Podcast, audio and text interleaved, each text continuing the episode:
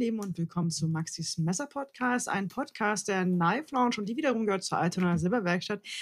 Heute haben Christian und ich die Ehre, Toni Tietze zu interviewen. Hallo, ihr beiden, wie geht's euch? Hallo. Hallo, ganz wunderbar. Sehr schön. Toni, du hast, ähm, ähm, dein Logo ist TNT Knives. Magst du mal kurz erklären, was es damit auf sich hat? Ja, das ist eigentlich recht einfach. Und zwar, mein Name ist Toni Nikolas Tietze, also sind das auch meine Initialen. Und ich hatte damals in der siebten oder achten Klasse von meiner Chemielehrerin, ich bin auch schon immer sehr naturwissenschaftlich interessiert gewesen, äh, eine Karte bekommen, äh, da stand dann auch ganz groß TNT drauf. Das hatte sie, glaube ich, von einer Chemiemesse äh, mitgebracht und ja, das hat sie auch gleich an mich erinnert und und dann war auch eigentlich schon mein Name äh, TNT geboren. Das war dann auch oder ist immer noch mein Spitzname bei vielen. Ja, super. Für den Fall, dass du noch nie was von Toni gehört hast, soll man kurz mal, Christian, soll man kurz mal erklären, wer Toni ist? Ja, ähm, man, man sagt ja immer so, der, der, also ich, ich glaube, viele kennen Toni ja schon. Äh, es gibt ja jetzt doch auch schon so eine, ja doch schon einige Messer, die, die du dir designt hast, ne? Also nicht Custom-Messer von dir, sondern dann Sachen von Weeb. Ich glaube, das erste war ein Böker. Absolut korrekt. Ja, wie hieß das nochmal? Das hieß Böker TNT. Da war äh, Böker ah, sehr kreativ bei der Namensgebung. Okay, okay, okay. Genau, das, aber das ist jetzt auch schon ja eine Weile her. Und äh, genau, ansonsten, klar, kennt man deine Custom Fixed. Die waren, sind ja jetzt auch schon seit einigen Jahren auf YouTube äh, sehr präsent auf verschiedenen Kanälen. Ähm, genau.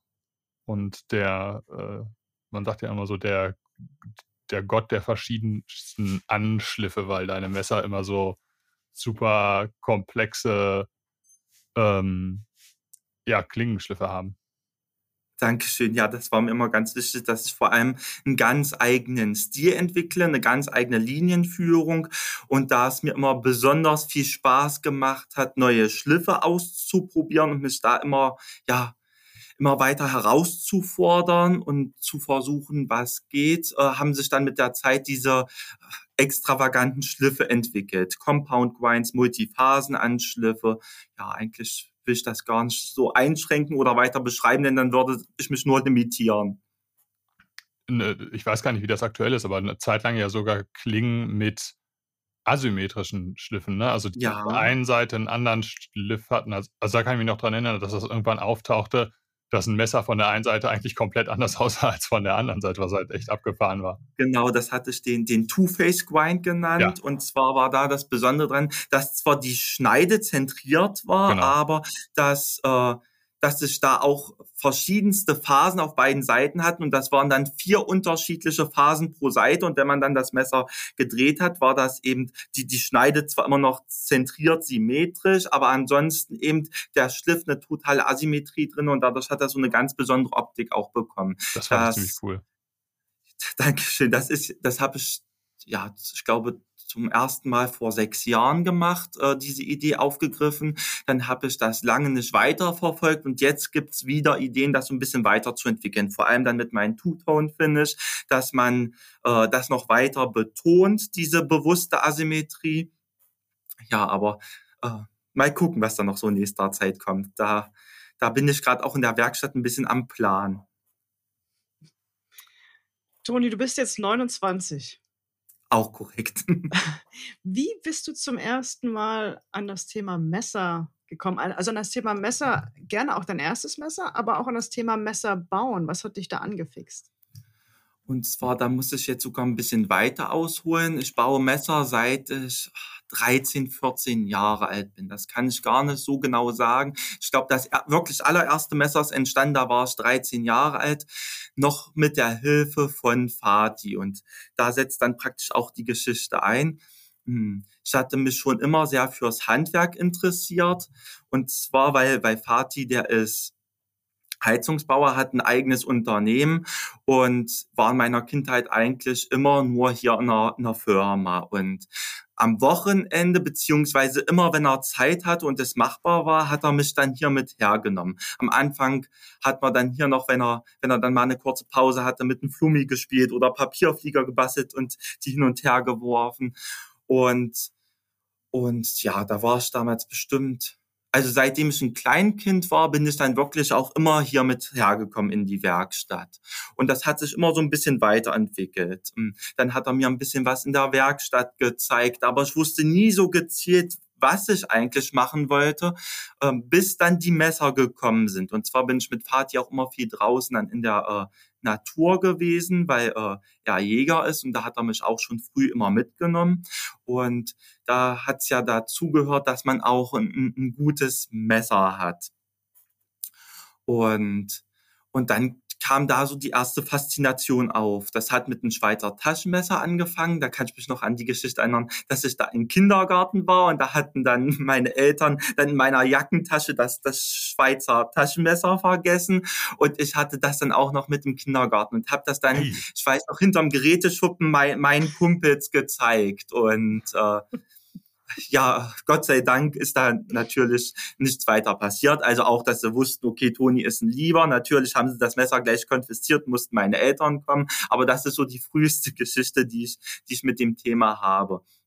Und dann äh, ja, dann habe ich Fatim immer dabei auch beobachtet, wie er, wie er handwerklich tätig gewesen ist und wollte unbedingt auch was machen. Und, und dann sind wir eigentlich zum Thema Messer gekommen, denn dann habe ich irgendwo gelesen, dass man ja auch Messer selbst bauen kann. Und da hat das angefangen. Meinte ich, du Papa, können wir nicht mal zusammen ein Messer bauen? Und dann habe ich äh, meinen ersten Stahl bestellt und, und dann haben wir angefangen, den Stahl rauszusägen und rauszufeilen. Dann hatte Party 2004, genau, da war er so zehn Jahre alt, angefangen mit Mineralwerkstoffbau. Das heißt, er hat äh, hier selbst eine Badausstellung, hat dann aber auch angefangen, hochwertige Waschtische, Duschwannen selbst zu fertigen. Und dadurch sind eben auch die ersten Maschinen hierher gekommen. Und das hängt alles so ein bisschen zusammen. Ich weiß noch, dann, dann haben wir versucht, äh, den ersten Rohling auszufräsen. Das ging aber überhaupt nicht mit der großen Portalfräsmaschine, weil die war überhaupt nicht für Stahl geeignet. Und wir haben eigentlich zusammen diese ersten Erfahrungen gesammelt. Und ich habe mir dann ein Buch geholt und zwar hieß das Messer, Klingen und Stahl von, von Roman Landes. Hm, weil es mich interessiert hat, überhaupt, warum schneidet ein Messer und wie härtet man überhaupt Stahl? Denn ich hatte überhaupt keinen Plan davon, wie ein Stahl überhaupt hart wird.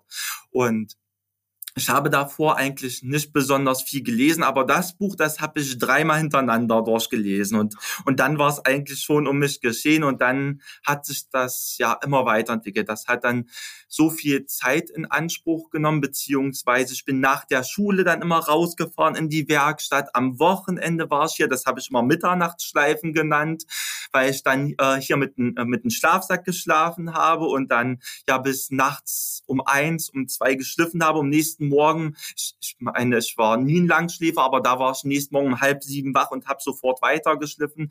Und so haben auch meine Ferien ausgesehen. Also da war ich dann auch nachher schon bei meinen ganzen Kumpels dafür bekannt, dass ich äh, ja, dass ich dafür eine riesen Leidenschaft habe und dass ich eigentlich dann immer meine komplette Freizeit in einer, in einer Werkstatt verbracht habe. Aber, aber das heißt, dass, dass dein, in der Werkstatt deines Vaters war dann schon das Equipment, was man, also ein Bandschleifer, also was man halt braucht, um eine Klinge irgendwie schleifen zu können.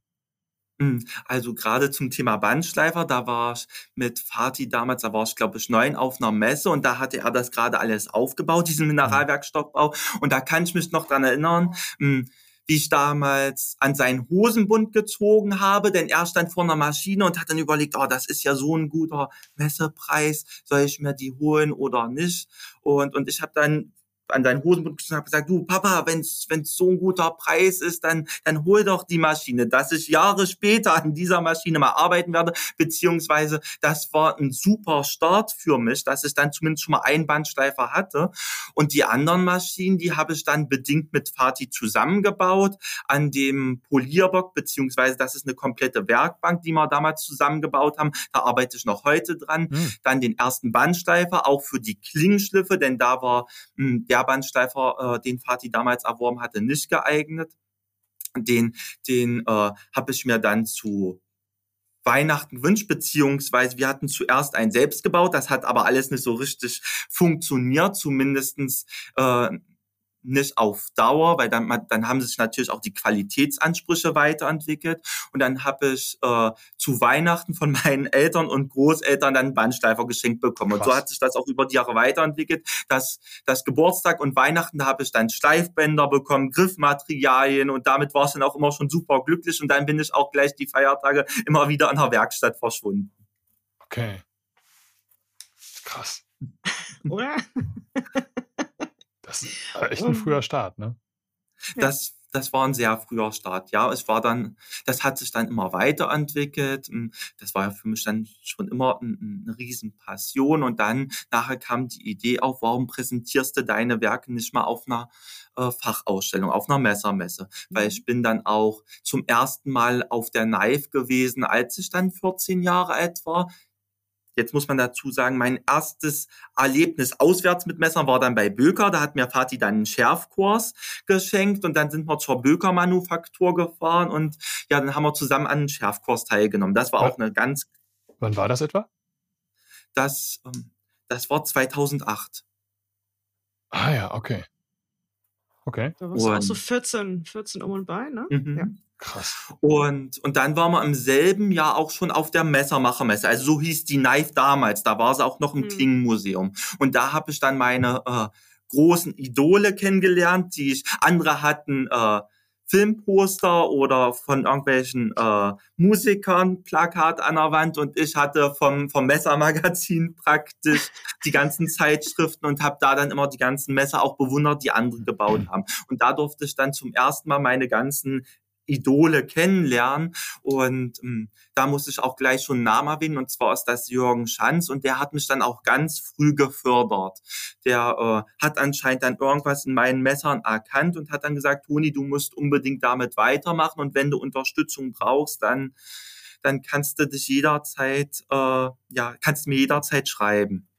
Und, und deswegen war es dann, beziehungsweise 2018 habe ich dann selbst, äh, nein, 2012, Entschuldigung, mit 18, da war ich 18 Jahre alt, habe ich dann den Entschluss gefasst, zum ersten Mal meine Messer auf, auf einer Ausstellung zu präsentieren und das war ein alten Busig. Ah. Und, und da hat für mich ja, dann praktisch alles angefangen und, und äh, ja, damals, da, das war auf einmal ein, eine ganz tolle Erfahrung, die ich da sammeln durfte. Nicht nur, ähm, weil, weil man auf einmal so viel neuen Input bekommen hat, sich selbst weiterzuentwickeln und so viele Tipps auch bekommen hat. Wenn man dann einen eigenen Tisch hatte, sind sie ja alle zu einem dann gekommen, sondern weil, weil auch viele Messermacher dann zu mir gekommen sind, auch wieder Jürgen, der gesagt hat, Toni, mach unbedingt jetzt weiter, das soll nicht deine erste und letzte Ausstellung sein. Und das war auch damals schon recht erfolgreich. Und dann hat er mich gleich zu seiner äh, Haus- und Hofmesse eingeladen. Das Kampft, das steht mhm. für Karlsruher Messerforumstreffen. Und ich habe dann damals auch als Jüngster den, den Fördertisch in Solingen bekommen und durfte dann auf der Messermachermesse, und zwar war da war es dann 19, genau, das war glaube ich ein Jahr später, durfte ich dann auch meine, äh, meine Messer da präsentieren. Und man so hat sich das dann immer. Man muss jetzt vielleicht dazu sagen, Alten Busek, das ist, ah, da, wie kriege ich das denn noch zusammen? Das ist das, was dann später Gießen wurde, ne? Gießen, genau. genau. aber das habe ich gar nicht mehr miterlebt, denn das hat sich dann immer weiterentwickelt, ist wirklich auch immer mehr geworden. Für mich war es immer dann noch die dieselbe Leidenschaft wie vor. Das heißt, ich hatte das dann neben dem Studium gemacht. Durch die Messer bin ich dann zum Werkstofftechnikstudium gekommen, weil ich mich so sehr dafür interessiert habe. Und äh, und ja, man war dann auf Ausstellungen, aber alles, was ich verdient habe, habe ich dann wieder weiter in neue Maschinen gesteckt, in, äh, in neue Materialien, in Schleifbänder, weil gerade wenn man sich in diesem Bereich weiterentwickeln möchte, dann macht man auch viele Fehler. Und das ging mir schon immer so, das waren schon so in den Schulferien oder Semesterferien, dann dann habe ich mich an irgendeinen neuen Schliff versucht, aber hatte damals einfach noch nicht diese Fähigkeiten. Und und dann habe ich mich auch recht oft verschliffen. Und weil ich dann selbst nicht mit meiner Arbeit zufrieden gewesen bin, habe ich dann den Rohling in den Schrott geschmissen, bin dann auch nicht entschörnt, aber unglücklich mit dem Fahrrad wieder nach Hause gefahren und, und habe mir gesagt, so Toni, nächsten Tag, da, da machst du was anderes, aber du, du fährst nicht wieder an deine Werkstatt und ja, nächsten Morgen habe ich wieder um siebener Werkstatt gestanden und habe ich nochmal an dem Schliff versucht. Und so hat sich das dann immer weiterentwickelt. So konnte ich dann selbst meinen eigenen kleinen Maschinenpark aufbauen, konnte meine Fähigkeiten weiterentwickeln und das ist das, was mich auch noch heute so an dem Thema fasziniert, dass man längst noch nicht alles gelernt hat, dass es noch so viele Bereiche gibt, ja, in die man reinschnuppern kann, ähm, diese vielen Inspirationen, die man sammeln kann und, und dass ich noch so viele Ideen habe, die ich ausprobieren möchte. Ja, und das ist eigentlich immer noch mein Ziel. Ich hätte noch mal eine Frage zu dieser ersten Ausstellung, weil du gerade gesagt hast, dass du all deine Idole da treffen konntest. Jetzt haben wir Jürgen Schanz, absolute, ich meine, ist auch schon seit Ewigkeiten dabei. Wer war zu der Zeit denn noch so relevant jetzt außer Jürgen Schanz?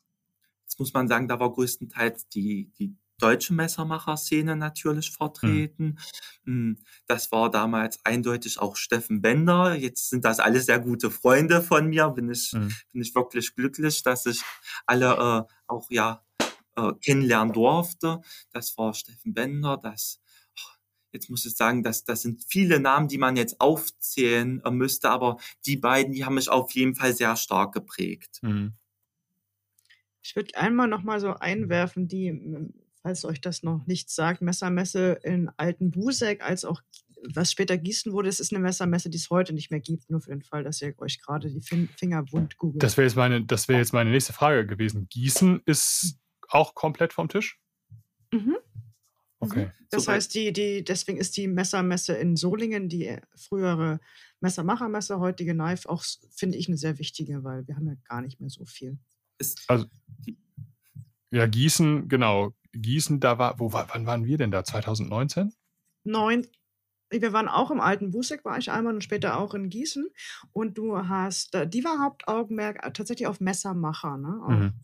ne, man stellt, also wenn ihr noch nie auf einer, so einer Messe wart, man hat, hat halt immer so eine Art Tisch und dann äh, liegen dann einmal die Werke ähm, des Messermachers also in Alten Busek war ich nie, aber ich war in Gießen und das war ja schon ziemlich groß. Also das waren in, ja, das war noch mal größer, genau. Das ja. war auf zwei Hallen verteilt mit so einer kleinen Mittelhalle für Gastro. Das war schon ziemlich, das war schon ziemlich groß.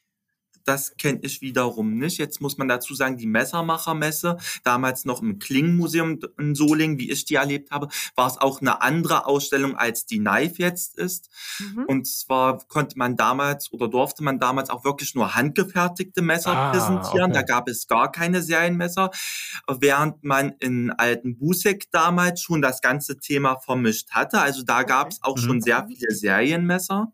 Mhm. Das war in Gießen Und dann später auch so, also diese diese, ich weiß noch, dass wir, wir waren mit der Altonaer Silberwerkstatt 2019 in Gießen und danach waren wir, glaube ich, alle krank, wenn ich mich richtig erinnere, ne? War das nicht so? Ja, das war genau, weil das zum Jahresende war. Ja, ja, genau. Äh, danach, hatten, danach, lagen, ja. wir, danach mhm. lagen wir alle flach. Und ich weiß noch, dass, dass irgendwann war die Luft in dem ganzen Gebäude einfach weggeatmet. Dann haben die angefangen, so die Seitentüren dieser Messehalle aufzumachen. Du hast so richtig gemerkt, wie einmal so Sauerstoff so reingesaugt wurde. Und auch das war besser als im alten Busek mit Echt? der Luft. Ich glaube, ja. ja. Toni? War das so besonders gut? Okay, krass. Es, ich kann mich erinnern, dass es am Ende des Tages von der Decke tropfte. Was? Mhm. Gott. Oh Gott. okay, ja, das, so, das war in Gießen nicht so schlimm, aber ich, also ich kann mich auf jeden Fall daran erinnern, dass wir irgendwann in Gießen alle so ein bisschen so ein bisschen äh, ja. Sauerstoffmangel. Drömmelig in der Birne waren. Ja, aber Toni, wie war das Feedback oder wie war das für dich, äh, deine erst, das erste Mal deine Messer auch zu zeigen? Es ist ja nochmal anders, als äh, wirklich acht Stunden in der Werkstatt zu stehen. Ja. Und, ne? Also da, gerade dann auch, wenn man so viel positives Feedback bekommt, das hat unheimlich äh, Spaß gemacht, natürlich zum ersten Mal so eine richtige Rückmeldung zu bekommen. Mhm. Natürlich mhm. auch äh, Kritik war auch dabei, das, das war für mich aber ganz wichtig, denn ich wollte mich ja immer weiterentwickeln und, und konstruktive Kritik, die ist immer angebracht und dass man sich davor nicht verschließt.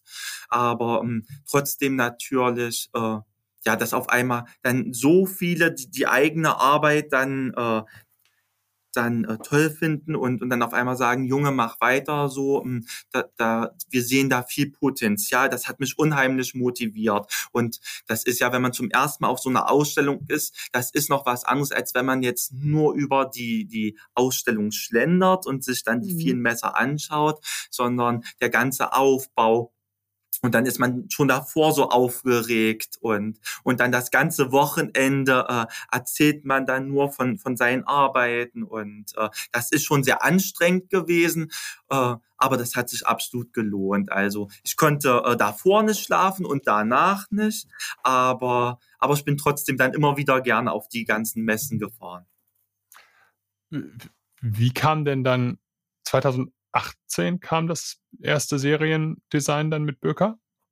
Das kam, genau, das war dann mit Böker und kurze Zeit später, das war 2019, kamen dann meine Designs mit Wii. Und zwar, ja, weil ich dann eben auch so viel auf Ausstellungen präsent gewesen bin und dann diese besonderen Schliffe entwickelt hatte, hm, war ich dann, äh, durfte ich dann für andere Firmen arbeiten. Das, das erste Böker was war denn nochmal das erste Wii? Das erste Wii. Und zwar, das habe ich mit Absicht bei mir. Das war das, das Scorpio. Das war auch mein erster Folder, den ich Ach, gebaut ja. habe. Jetzt hier in einer gemoddeten Variante. Ich habe ihn hier nochmal in der. Wahnsinn, oder? Das also, ähm, kannst du es einmal drehen? Hörst, oh, Toni zeigt gerade das Scorpio in die Kamera und da sind auch schon ganz, ich glaube, drei verschiedene drei, vier Grinds? Ja. Mhm. Das, den Compound Grind in der Swatch, den ich damals unbedingt umsetzen wollte. Und das Besondere war schon damals an der Konstruktion, das war ja auch meine allererste Klappmesserkonstruktion, aber dass wir auf der Showsite überhaupt keine sichtbare Schraube haben. Stimmt. Mhm. Und auf der Rückseite, das war damals so gelöst, und zwar auch schon, dass über die Clipverschraubung die Schale auf der entgegengesetzten Seite angezogen wird. Hier ist eine Sacklochgewindebohrung in der Schauzeit drinne und diese kleine Schraube, die zieht alles zusammen. Und der Backspacer war auch schon damals aus einem Stück rausgefräst, beziehungsweise jeweils die Hälfte aus den Schalen. Und dann hatte ich hier noch, ähm, weil ich hatte ja auch nie an meinen feststehenden Messern ein Fangriemenloch oder sichtbare Pins oder Nieten, weil eine verdeckte Verstiftung war auch immer eins der Merkmale, die mich ausgezeichnet haben. Und deswegen habe ich das bei dem Messer dann auch so umgesetzt, damit man zumindest auch bei meinen Klappmesserentwürfen dann auch äh, ja dieses Detail wiederfindet. Aber für mich war auch immer ganz wichtig, dass man Klappmesser gut zerlegen kann. Jetzt hätte es noch eine weitere Option gegeben. Eine verdeckte Verschraubung wäre auch ein unheimlicher Aufwand gewesen und war für mich dann auch keine Lösung, weil ich ja unbedingt auch diese, diese Praxistauglichkeit haben wollte, dass das Messer sehr clean ist, dass man es mit einem T8-Bit auch schon damals zerlegen konnte. Aber äh, ja, dass man es eben auch mit, nicht mit irgendeinem Sonderwerkzeug dann zerlegen muss. Und dann war das für Wii auch noch ein ein feststehendes Messer. Ich hatte damals ein Pärchen designt. Jetzt muss ich nochmal ganz schnell umgreifen. Wahnsinn, hä? Das, das Scorpio hatte ich, stimmt, das hatte ich total vergessen. Hier bin ich wieder. Ich hatte nur leider nicht in Griffreichweite. Und das war dann das, das passende Fix dazu. Das mhm. Reazio. Also jetzt muss man dazu sagen, die Namen, die kommen aus dem Italienischen, weil ich ein großer Fan von italienischen Design bin. Und äh, Reazio steht für Reaktion, auch wieder passend zu, zu meiner Marke TNT. Und äh, Scorpio steht für Explosion. Gucke mir das hier gerade auch nochmal parallel. Ah, ja. Und die Klingenschliffe, die sind praktisch bei den beiden Modellen identisch. Ich glaube auch, das ist zum ersten Mal, dass das Wii ein, ein Pärchen rausgebracht hat, Fixt und Folder zusammen. Und ja, ich glaube, ich war damals der, der zweite Europäer, der für Wii dann designen durfte. Da war ich 24. Das war wer, auch meine wer, erste Erfahrung. Wer war der Erste? Das war äh, Güdi van Poppel. Ah. Auch, auch, ein befreundeter Messermacher von mir. Der Holländer, hat ne? das erste, genau. Und ich, äh, ich hatte dann den äh, Chef von Wii, Joe, hatte ich auf der IWA kennengelernt und, äh, und dann hatte sich das recht schnell ergeben, dass ich, dass ich für sie designen darf.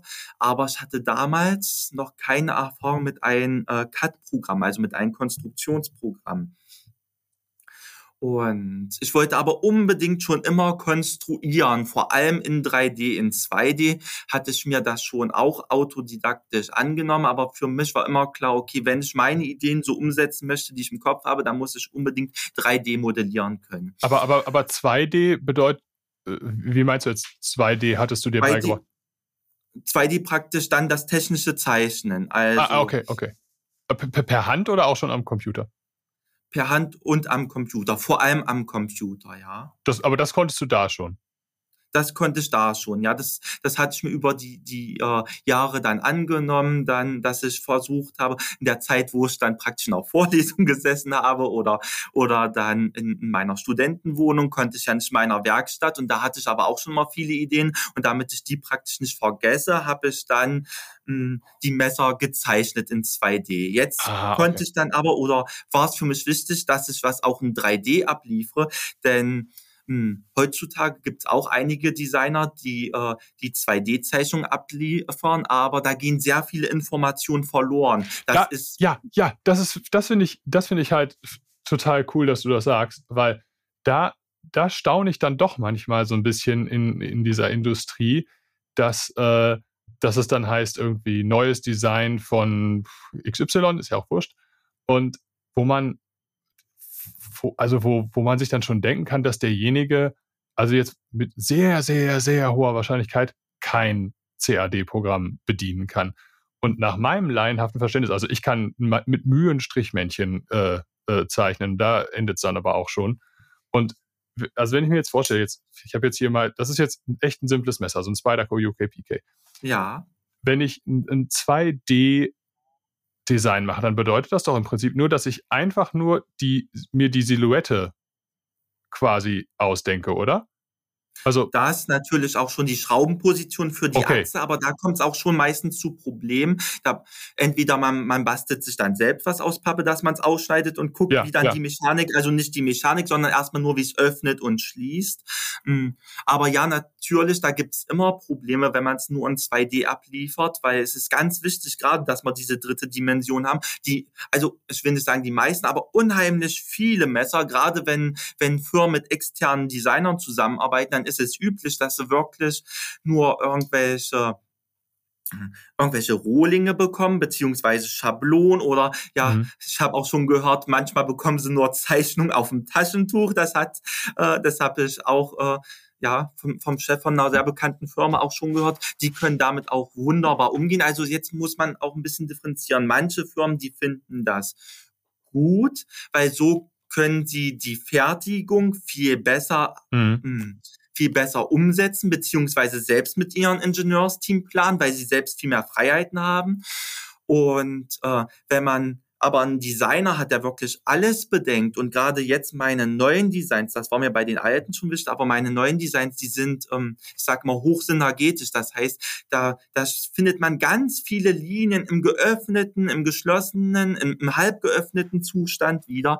Dann ist das praktisch unmöglich, sowas mit einer 2D-Skizze abzuliefern. Dann muss man alles im 3D-Bereich dann auch optimieren und ähm, ja, jetzt muss man, jetzt kann ich gleich ein bisschen weiter ausholen. Das war ja damals meine erste Erfahrung mit einem CAD-Programm und zwar mh, hm, mein bester Freund beim Studium. Äh, der hatte auch schon immer Interesse, dann mit einem CAD-Programm zu arbeiten und und wir haben uns dann bei einer Familienpizza immer zusammengesetzt und haben dann angefangen, äh, Messer zu konstruieren. Beziehungsweise ich habe die Zeichnung in 2D abgeliefert, habe die dann mitgebracht. Wir hatten damals die Studentenlizenz für das Programm und, und haben dann angefangen, uns das anzunehmen. Und und so ist dann praktisch auch das, das Scorpio und Reatio entstanden. Ich weiß noch, manchmal äh, dann um, das war ganz spät abends, um neun, zehn, hm, dann äh, hat man uns noch unterhalten, hat man noch telefoniert und hatten dann auf einmal gesagt, oh du, eigentlich hätten wir noch richtig Lust, jetzt zu konstruieren. Dann habe ich mich wirklich noch um, um zehn in der, äh, ja, in der Nacht oder je nachdem, wie man das sieht, habe ich mich auf mein, auf mein Fahrrad geschwungen und bin dann noch zu ihm hingefahren und dann haben wir bis mitten in die Nacht dann auch wirklich konstruiert. Und das waren meine ersten Erfahrungen mit dem CAD-Programm. Ja, das, okay, aber das heißt, das heißt ja, dass, dass das schon quasi Designs dann waren, die, die also wirklich komplett von dir waren, also wo nicht jemand eine 2D-Skizze, also angenommen, ich liefere jetzt äh, einem Hersteller eine 2D-Skizze und jemand muss aus dieser 2D-Skizze dann ja ein dreidimensionales, also ein Messer ist ja dreidimensional und nicht einfach ja. nur flach. Dann ist das ja eigentlich streng genommen gar nicht nur mein Design, sondern eine Zusammenarbeit zwischen mir, der sich quasi die, die, den Umriss ausgedacht hat, und, und demjenigen, der dann aus diesem Umriss ein dreidimensionales, weil ich meine, zum Design gehört ja auch, wie dick ist der Griff, ist irgendwo noch eine Phase dran oder nicht. Äh, ja. ähm, und das finde ich halt bemerkenswert, dass dann quasi deine ersten Designs schon auch wirklich richtig eigene Designs waren und nicht nur dieses, ich mache einen Umriss und irgendjemand, den man, dessen Namen man wahrscheinlich niemals erfahren wird, macht aus diesem Umriss dann ein richtiges Design. Ja, ja das, das ist sogar sehr häufig der Fall, praktisch, dass, dass dann nicht nur das von dem Designer allein die Leistung ist. Hm, jetzt muss man dazu sagen, auch wenn das Messer später auf die Fertigung angepasst wird und selbst im 3D, wenn diese ganzen Details dann praktisch äh, bestehen bleiben, dann ist das trotzdem immer noch ein, ein Ingenieursteam dahinter, das es mhm. auf die, die Fertigung anpasst, beziehungsweise dazu gehört ja auch ein Vorrichtungsbau. Aber äh, ja, das, das war deswegen für mich ein ganz wichtiger Punkt, deswegen wirklich immer die 3D-Dateien abzuliefern, im 2D-Bereich Toleranzen und dann noch Bilder zu rendern. Das wollte ich damals unbedingt alles lernen. Deswegen bin ich auch nach dem Studium, habe ich nicht typisch in meinem Bereich äh, Werkstofftechnik gearbeitet, sondern mehr interdisziplinär an den Bereichen Verfahrenstechnik, äh, Verfahrenstechnik Entwicklung und Prototyping. Weil dieses Wissen, was ich damals äh, gesammelt hatte durch, durch die Messerkonstruktion, konnte ich dann praktisch in der, in der Industrie dann umsetzen und vor allem noch weiterentwickeln. Und, und äh, das war dann auch die Zeit, wo ich dann erstmal eine Pause eingelegt hatte vom Messerbau, weil das ist damals alles äh, immer mehr und auch erfolgreich gewesen. Aber ich äh, äh, ich hatte für mich so ein bisschen auch die, die Leidenschaft verloren. Das war mir immer ganz wichtig, dass ich mir die nicht kaputt mache und dann ist auch so ein gewisser finanzieller Druck entstanden. Dann war für mich äh, klar, okay, jetzt, äh, ich bin da ich bin nicht dafür bereit, mein, mein Geld mit Messern zu verdienen, sondern ich will unbedingt mehr diese, diese Freude, diesen Enthusiasmus auch behalten. Und deswegen bin ich dann in diesem Bereich, dann in, den, in die Industrie gegangen, habe dann in dem Bereich gearbeitet, hatte da auch wirklich nochmal tolle Lehrmeister im Bereich Werkzeugbau, das, was ich vorher nie konnte, weil ich habe ja alles von Hand gefeilt und geschliffen. Damit konnte ich dann wiederum die, die äh, alten Werkzeugmachermeister begeistern und, und weil ich natürlich auch mich schon immer mit dem, mit dem Thema Fräsen, Drehen beschäftigt hatte, also Zerspannung, haben die dann gesagt, okay, Junge, wenn du dich dafür interessierst, dann, äh, dann bringen wir dir hier noch viel bei. Und das, was ich mir immer gewünscht hatte, war, war da dann auf einmal möglich, dass ich dann mit, mit diesen alten Meistern an den Maschinen stehen durfte und dass ich das konventionelle Drehen und Fräsen gelernt habe und dann dieses Wissen aber auch gleich auf die CNC-Technik adaptieren konnte.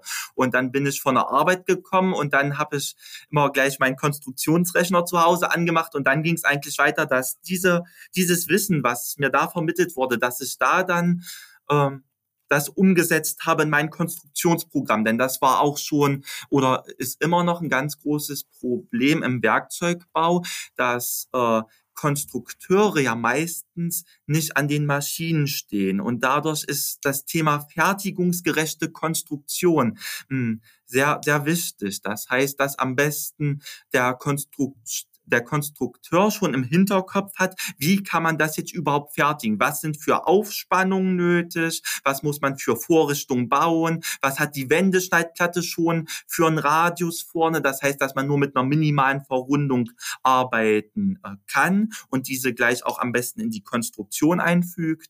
Und, und dieses Wissen, das, das habe ich praktisch erst alles danach gesammelt. Und, und das war jetzt auch der Grund, warum ich, obwohl ich diese lange Pause hatte, für wie wieder arbeiten konnte weil ich, weil ich so viel Neues dazugelernt habe. Jetzt muss man dazu sagen, das waren ungefähr 2000, 3000 Stunden mein Konstruktionsprogramm, die da jetzt drin stecken. Äh, wann ging es denn dann wieder los nach deiner Pause? Hm, ungefähr, ich hatte dann für mich schon wieder angefangen, Messer zu bauen nach drei, dreieinhalb Jahren, habe das aber eigentlich niemandem gesagt. Und das war für mich dann unheimlich befreiend, denn ich konnte auf einmal meine Ideen verwirklichen, hatte so viel Neues gelernt, die diese Ideen vorher hatte ich das immer äh, also mir war Handarbeit immer sehr wichtig. Da hatte ich dann sehr viel mit CNC-Maschinen zu tun. Und dann war es mir dieses Mal wichtig, äh, dass ich in Handarbeit so eine Details umsetze, die man vielleicht gar nicht auf CNC-Maschinen umsetzen kann oder wo es sich gar nicht lohnt. Gerade eben, wenn man, wie ich, absolute Einzelstücke baut. Denn dann habe ich dieses Konzept noch noch weiter ausgearbeitet. Viele Messermacher, die bauen ja Kleinserien. Ich baue wirklich nur, nur wahre Einzelstücke. Einfach weil das, wenn ich alles sowieso in, von Hand fertige und noch mit der Bügelsäge dastehe und den Rohling aussehe, dann macht das wirklich so Sinn, auch noch feststehende Messer von Hand zu bauen. Bei Klappmessern aber, wo man 120 Stunden allein in Design reinsteckt, da macht das keinen Sinn, dann noch ein Einzelstück zu fertigen. Und äh, dann, was, was war, wann war der Zeitpunkt nach deiner Pause, wo du dann quasi bewusst gesagt hast, das zeige ich jetzt auch mal der Öffentlichkeit? Kannst du dich da noch dran erinnern? Ja, und zwar war das, hm, wenn man das äh, physisch sieht, dann war das dieses Jahr auf der IWA. Ach krass. Letztes und Jahr, okay. Letztes Jahr ähm, hat das schon angefangen, dass ich mich wieder bei Wie gemeldet hatte und dass ich nur gefragt hatte, äh, ja, wie ist das damals gelaufen praktisch mit meinen beiden Designs für euch, weil ich hatte mich auch damals äh, sehr stark zurückgezogen und hatte davon eigentlich gar nicht mehr viel mitbekommen. Ich, mh, hm, erst im Nachhinein, dass das doch international ein Erfolg gewesen ist, das Design und äh, und hatte dann äh, bei Wie die äh, ja, hatte ich eigentlich nur nachgefragt, wollt ihr das Messer eigentlich nochmal auflegen? Und dann kam die Antwort von wie zurück, nein, wir haben da kein Interesse dran, wir äh, wir sind auf der Suche nach neuen Designs, aber du bist ja auch inaktiv und wir sind in der Zeit auch gewachsen und wir mh, hm, haben da eigentlich größtenteils noch Interesse mit, mit international bekannten Designern zusammenzuarbeiten. Jetzt muss man dazu sagen, wir hatten erstklassiges Inhouse-Design-Team und wenn sie dann mit Designern zusammenarbeiten, dann, dann soll das auch schon was Besonderes werden, was sich auch ein bisschen vom, mhm. vom sonstigen Re-Programm absetzt. Und äh, und da kam dann eben die kurz knappe Antwort von wie freundlich, aber eben dann die Absage, dass sie das nicht nochmal produzieren wollen. Und dann habe ich mir gedacht, okay, ich bin äh, trotzdem glücklich, dass sie mir geantwortet haben nach der Zeit und, hm. und habe dann äh, nur eine kurze Antwort zurückgeschickt und hatte gar nichts weiter dazu geschrieben. Im Anhang war dann praktisch nur ein gerendertes Bild äh, von meinen neuen Designs drinne.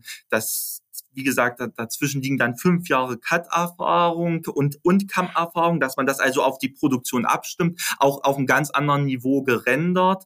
Und ja, die nächste E-Mail von Wii war dann so lang und Echt? dann, Toni, möchtest du nicht wieder für uns arbeiten? Und ich bin ja, wahnsinnig glücklich durch, durch die Wohnung gehüpft, muss man schon sagen. Und, und dann mh, hm, hatte ich dieses Mal aber auch die Chance, beziehungsweise damals hatte ich mich ja aus diesem, diesem Prozess rausgehalten, dass das später auf die Fertigung abgestimmt wird, mein Design, und vor allem, wie die Finish-Varianten später aussehen. Jetzt muss man dazu sagen, wie hatte schon damals mein Design zu 99 Prozent umgesetzt.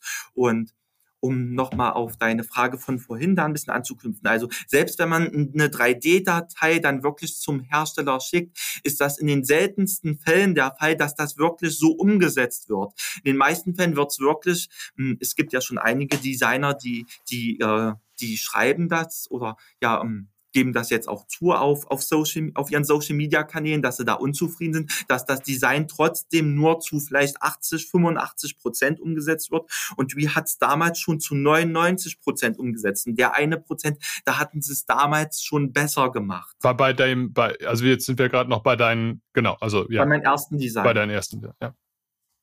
Und, und dann äh, habe ich gesehen, eben als ich zurückgekommen bin, wie sich wie weiterentwickelt hat. Und dann war mir klar, äh, ich hatte jetzt zwar in dem Bereich auch ganz viel Erfahrung gesammelt, aber das wollte ich wie unbedingt beweisen, was ich eben da auch noch dazu gelernt habe. Nicht nur eben, dass es, dass es mit der äh, CAD-Datei dann äh, abgeschlossen ist, sondern ich habe mir gesagt, okay, wie, die haben so ein super Ingenieurs- und Inhouse-Design-Team, ich möchte mit denen zusammenarbeiten. Und wie hat mir dann wirklich auch die Chance gegeben, ganz viel mit, mit ihren äh, Teams abzusprechen und, und das dann nicht nur auf die Fertigung zu optimieren und anzupassen, sondern dass es sogar auch die finalen Finish-Varianten bestimmen konnte. Und in der Zeit habe ich wirklich auch nochmal ganz viel dazugelernt. Dann kam die IVA, äh, und dann hatte ich äh, auf mein Smartphone ein paar gerenderte Bilder von meinen Designs mit und habe die dann auch äh, präsentiert, beziehungsweise bin dann zu den Herstellern hingegangen, habe dann gesagt, guckt mal, ich bin, ich bin Toni Nikolas Tietze und das sind meine Designs. Und auf einmal war dann da eine riesen Nachfrage da, dass ich dann auch für andere Firmen arbeite. Oh. da kommen auch. Äh, äh, also das heißt, wir reden jetzt schon über, die, über das Ignio?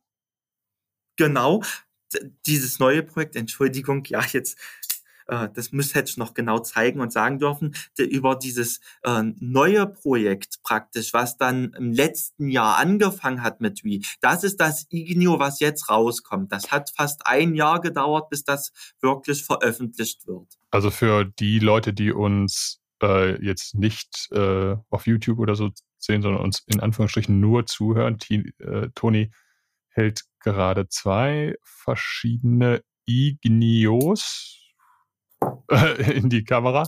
Das eine, ein, das war ein All Black mit Two-Tone-Finish auf der Klinge, glaube ich. Ja. Und das andere war ein Beat Blasted äh, mit Spaghetti-Eisklippe, wie ich gerade entschieden habe, dass wir das in Zukunft nennen werden. Ähm, und ähm, also ich kann das Messer ja mal, ich versuche das Messer mal in drei Sätzen zu beschreiben. Ich, äh, Maxi hatte uns beiden ja äh, ein, ein Exemplar geschickt. Ähm, also die Klinge ist eine Mischung aus Warncliffe, Tanto, Spearpoint, alles mit mindestens drei verschiedenen Ebenen, hätte ich jetzt gesagt. Drei verschiedene Phasen, ja. Ja, und einem großen Daumenloch trifft es gar nicht so richtig, oder? Hm, der, der, Durchbruch ist. Also die, die Klingenform, die nenne ich Warnto, also eine Mischung ja, das aus ist Warnclip und Tanto. Und äh, der Durchbruch, und zwar die Größe und warum er so aussieht, äh, auf der Klinge ist, ist noch ein Compound Grind, um noch die, die Schneidleistung praktisch der äh, One-Two-Klinge zu optimieren, weil wir hier in diesem Bereich einen fein ausgeschliffenen Hohlschliff haben und an der Spitze, was unüblich ist, ein Flachschliff, aber das Unübliche ist, dass er in einen flacheren Winkel ausgeführt ist. Das mhm. heißt, wir haben die Stabilität eines Flachschliffs und weil er trotzdem nicht so stumpfwinklig ist und weil wir hier wenig Material hinter der Phase haben, haben wir hier trotzdem mh, eine sehr gute Schneidperformance. Das sieht man auch, wenn man auf den Klingenrücken schaut. Wir haben hier eine Materialstärke von 3,2 Millimeter. Mhm. Also das ganze Messer ist dünn ausgeschliffen und, äh, und durch diese Kombination der, der Klingenschliffe ergibt sich eben nicht nur die besondere Optik, sondern auch diese, äh, diese eigenwillige Schneidperformance. Hm, denn die Klinge habe ich wirklich nicht entwickelt, damit sie nur futuristisch aussieht, sondern äh, damit man gerade eben auch nochmal hm, ja was was Neues macht, was es so noch nicht auf dem Markt gibt, aber was die Vorteile von den verschiedenen Klingenformen miteinander kombiniert, um gerade auch denjenigen die Chance zu geben, die sonst sagen, oh, ich bin kein Fan von einer Warncliffe oder von einer Tanto-Klinge, dass die jetzt noch eine weitere Option haben, wo sie wo sie eine Klinge ausprobieren können, die die versucht, diese beiden Vorteile miteinander zu kombinieren und diese Eigenheiten der Klingen, dass, äh, dass die eben so, so prägnant sind, äh, dass man das so ein bisschen versucht zu annullieren, beziehungsweise, dass man versucht, die auch für eine, äh, ja, für, für, für, vor allem für den EDC-Bereich sehr anwendungsfreundlich macht. Das wollte ich gerade sagen. Was ich nämlich total cool finde, ist, äh, wo ich so ein bisschen, äh, ja, äh, ich finde es immer ganz cool, Jetzt nehmen wir, ich nehme jetzt nochmal dieses äh, Spyderco, wenn die Spitze der Klinge nicht so weit o unten oder oberhalb der Klingenachse ist. Ich mag das ganz gerne, wenn die Spitze der Klinge so in etwa auf der Höhe der Achse, der Achsschraube ist. Und das finde ich nämlich bei deinem, äh, ähm, beim Ignio total cool, das sieht erstmal gar nicht so aus. Also sieht erstmal aus, als wäre die Klingenspitze sehr hochgezogen durch diesen, diesen Tanto-Winkel vorne. Aber wenn man es in der Hand hält und zum Beispiel mal einen Karton damit aufmacht, dann merkt man, dass die Klingenachse, also die Spitze, sehr nah an der Mittelachse, wenn nicht sogar ganz auf der Mittelachse ist. Mhm. Und dadurch, finde ich, wird es halt super easy in der Handhabung. Ja, das, das war für äh, mich sehr wichtig, gerade eben, äh, ich bin Werkzeugmacher und, und dass diese Klingenform auch wirklich einen funktionalen Hintergrund hat, hm, auch die gesamte Linienführung, die technischen Merkmale, nicht nur eben wie die Schliffe ausgeführt sind, sondern dass zum Beispiel auch die Planschlein ein Parallelversatz mhm, ist ja, von ja. dem vorderen Griffschalenabschluss, dass der Klingendurchbruch, der ist hier in diesem Bereich angeordnet, nicht nur, dass da mit der Klinge ein Reverse-Flick machbar ist, sondern weil wir hier in dem Bereich die meiste Masse haben und die Form ergibt sich daraus, dass auch wieder der Durchbruch ein Parallelversatz ist von, von den Schlifflinien mhm. und vom vorderen Griffabschluss. Dann das ist der Griff, der ist konkav, konvex, konkav gefräst und diese Linie, die, die man hier jetzt spiegeln sieht, die zieht sich eben im Schliff dann wieder durch. Ah ja, ja, ja. Das ist so nerdig. Super. Ja, jetzt, ähm, jetzt ähm, weiß nicht, ob ich, ich am besten ich erzähle ein bisschen mehr, warum ich die Messer so konstruiere und dann kann ich das sehr gut hier am Ignio gleich erläutern.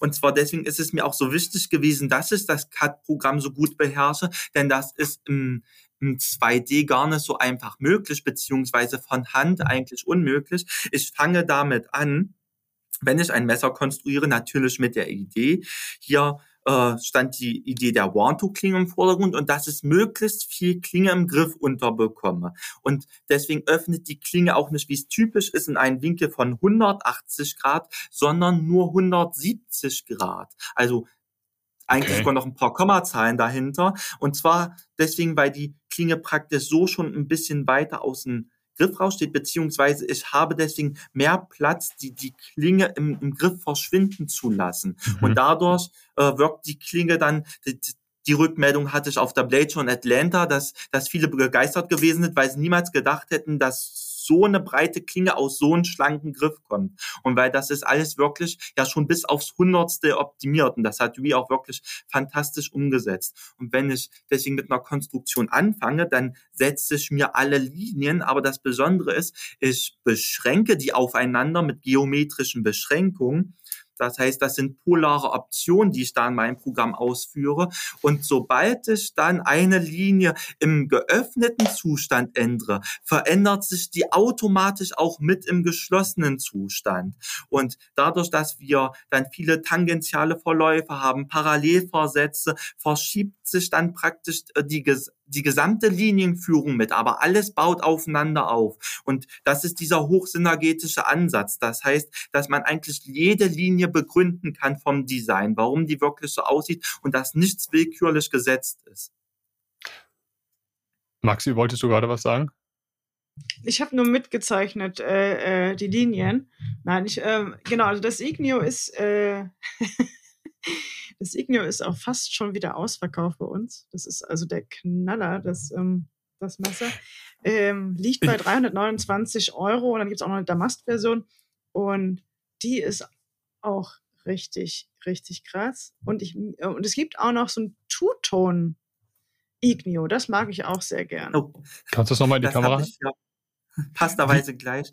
Und ja, da sieht man das sehr gut. Also top, das, dass Maxi das erwähnt hat. Das hätte ich gleich von Anfang an dann nämlich zeigen können. Ich wollte unbedingt dieses Two-Tone-Finish haben, denn mein Scorpio, das ist damals rausgekommen, eigentlich nur eine All-Black-Variante. Und der Prototyp vom Ignio, der war auch All-Black. Aber ich wollte unbedingt diese Linienführung betonen. Und deswegen ist das Messer jetzt in dieser finalen Variante mit diesem Two-Tone-Finish. Wie machen die das? Äh, wie, also das, ist das eine DLC-Beschichtung oder? Ja. Wollen wir das kurz mal beschreiben für den, äh, für den Fall, dass du das. Achso, äh, ich mache das gerade, ja. Grob. Ja. Das, äh, genau, also sowohl Klinge als auch äh, Griff sind, also Toni, wenn ich jetzt Quatsch erzähle, dann mutig dazwischen grätschen, äh, sind DLC beschichtet und der flache Teil der Klinge um, um die Aussparung herum ist satiniert. Mhm. und ähm, Genau, aber, das, aber die, die Beschichtung, also es ist nicht einfach nur DLC beschichtet, sondern wahrscheinlich dann nochmal hat so, eine, so, eine, so einen Waschungseffekt, ne? Also es ist wahrscheinlich irgendwie so ein Stonewash. Also es gibt ja auch verschiedenste DLC-Beschichtungen. Das hängt auch immer noch ein bisschen von der Schichtdicke ab, wie sie aufgetragen werden. In diesem Fall mutet es auch mehr wie ein Blackwash an. Und nachdem die Klinge beschichtet wurde, weil man kann jetzt nicht diesen Bereich hier verdecken und dann den Rest beschichten, so mache ich das auch bei meinen Customs, wenn ich dann ein Two-Tone-Finish drauf habe, dass das komplette Messer gefinisht wird. Und dann im Nachhinein werden die, die Flats, wie die amerikanischen Messermacher sagen, werden die nochmal abgezogen. So, und, und, so machen ähm, wir das auch? So machen die das auch, ja. Ah, okay. Ich hatte immer gedacht. So habe ich das praktisch damals bei dieser Variante gemacht. Also das kam so nicht von wie. Hier sieht man auch, dass das ist noch ein bisschen polierter. Hier wollte ich mit Absicht aber auch das ein bisschen matter haben. Und was mir damals auch aufgefallen ist, als ich dann dieses Messer gemoddet habe, die Beschichtung, die ist immer ein bisschen rauer und das ist, hm, das ist von der Tribologie nicht optimal. Also Tribologie ist die Lehre der Oberflächen. Das heißt, ähm, wenn wir hier natürlich eine glattere Oberfläche haben, dann haben wir auch einen viel besseren Klingenlauf. Und das, das spielt sich zwar bei einer Beschichtung auch immer ein, aber hier haben wir deswegen von Anfang an sehr gute Laufeigenschaften. Und Ach so, ist der Bereich um die Kugellager auch? Ah, da, ah, alles klar. Das heißt, okay. Der ist quasi auch nicht beschichtet. Genau. Und, und das, äh, das Messer äh, das läuft ja auf Kugellagern, oder? Korrekt. Mit Anlaufscheiben auch. Das ist, das ist für mich immer ganz wichtig, dass da auch Anlaufscheiben drunter sind aus Stahl, weil das ist wieder eine Frage der Werkstoffpaarung. Wenn die Kugellager, die ja durch die, äh, durch die äh, Pressung, die sie erzeugen, sehr punktuell, äh, damit die sich nicht auf Dauer ins Titan arbeiten, hat man da praktisch nochmal wie eine Unterlegscheibe auf Stahl drinne, weil man da eine viel bessere Werkstoffpaarung hat. Ah, okay. Ich, also ich, ich, ich, ich, ich bin ganz ehrlich, ich, als ich das Messer das erste Mal auf Bildern gesehen habe, war, war es mir äh, so ein bisschen too much. Aber ich bin auch ein wirklich, ich bin ein ganz, ganz, ganz schlichtes Gemüt. Äh, also äh, bei, bei sowas wie dem Spyderco PM Paramilitary 2 flippe ich aus vor Freude. Ähm, aber das wirkt natürlich nahezu grobschlächtig gegen jetzt äh, sowas wie das äh, wie, die, die, wie deine Wii-Knife-Designs. Äh, Aber als ich es dann hier hatte, äh, äh fand ich es wirklich von, ich hatte, ich habe mir das dann äh, auf meinen Schreibtisch gelegt und jeden Tag da so ein bisschen mit rumgespielt. Und ich fand es wirklich von Tag zu Tag besser. Und als Maxi dann sagte, ey, könnt ihr die ganz schnell zurückschicken, dachte ich so, oh, wirklich? Kann das nicht hier einziehen? Ich, ich fand es dann echt richtig gut. Also jetzt muss man dazu sagen, das Paramilitary 2 habe ich auch in meiner Sammlung. Das finde ich auch genial. Das ist ein ganz anderes Konzept, ja, auch, kann man gar nicht was vergleichen. damit verfolgt wird. Das genau. Kann man schneiden und auf und zuklappen und da enden dann auch schon die Gemeinsamkeiten. So, ja, so ähnlich, auf jeden Fall. Also finde ich auch ein ganz tolles Messer vom Designansatz, aber ganz anders als das, was ich mit dem Designs bezwecken wollte. Und und äh, ja, das, das war mir ganz wichtig, dass man viele Linien hat, die man auf den ersten Blick gar nicht sieht. Und ja, das ja. ist für mich, wenn Design, also für mich haben die Designs auch eine Faszination ausgelöst und auf den zweiten und dritten Blick noch Details erkannt hat, äh, ja, mit denen man vorher gar nicht gerechnet hat und wo man einfach gemerkt hat, oh, da hat sich einer sehr viele Gedanken gemacht und deswegen hatte ich vorhin auch diese Zahlen in den Raum geworfen, also für das Ignio jetzt nur allein für für die Konstruktion, bis ich es an Wii abgeliefert habe, habe ich 120 Stunden benötigt, weil ich die Ideen auch immer wieder verworfen habe. Jetzt muss man dazu sagen, in meinem Konstruktionsprogramm, da alle Linien so aufeinander beschränkt sind, hm, gibt es einen gewissen Punkt, wenn ich dann ähm, noch ein weiteres Detail hinzufügen möchte und das Ganze ist schon weiter ausmodelliert, dass, dass ich dann meistens nicht weiterkomme, dann, dann wirft mir das Programm gewisse Fehler und ich bin so einer auch, auch wenn man ähm, das trotzdem so fertig modellieren könnte, für mich muss der Verlauf in der, äh, der Konstruktionsverlauf auch perfekt sein. Das heißt, dass da nicht irgendwelche Unstimmigkeiten drinne sind. Und dann fange ich nochmal komplett von vorne an und, und ähm, baue das Design nochmal komplett neu auf. Das heißt, äh, diese Versionen werden dann sogar gelöscht, die ersten Versionen. Und jetzt die finale Version, die ist bei Version 50 in meinen Programmen. Also äh, Jetzt muss man dazu sagen, das ist aber, da kommen dann auch noch Änderungen dazu, die ich dann mit Wii mache. Also diese hunderte von Mails, die ich langsam mit Wie geschrieben habe, allein um das eben abzustimmen und um uns abzusprechen. Hm, das ist da äh, gar nicht in diese 120 Stunden mit, mit eingerechnet. Ich behalte hier so ein bisschen die Zeit äh, im Blick. Ähm, jetzt nähern wir uns schon der ersten, der Ein-Stunden-Marke. Wir, wir, haben noch gar nicht mal die Hälfte unserer Fragen gestellt. Wollte ich gerade sagen. Das, schon mal. Da, das, das, das, das, war mir von vornherein klar, dass das so, dass wir das. Das, wir, das ist übrigens Episode 1. ja, ja, ich, wahrscheinlich müssen wir, wir müssen wahrscheinlich wirklich eine Folge-Episode aufnehmen.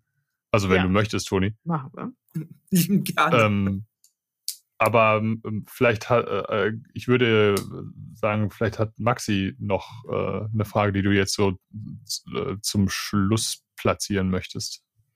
Ja, ich würde gerne meine drei, meine drei schnellen, kurzen Fragen nochmal ganz schnell loswerden. Und zwar, äh, Überraschung, es geht jetzt nicht um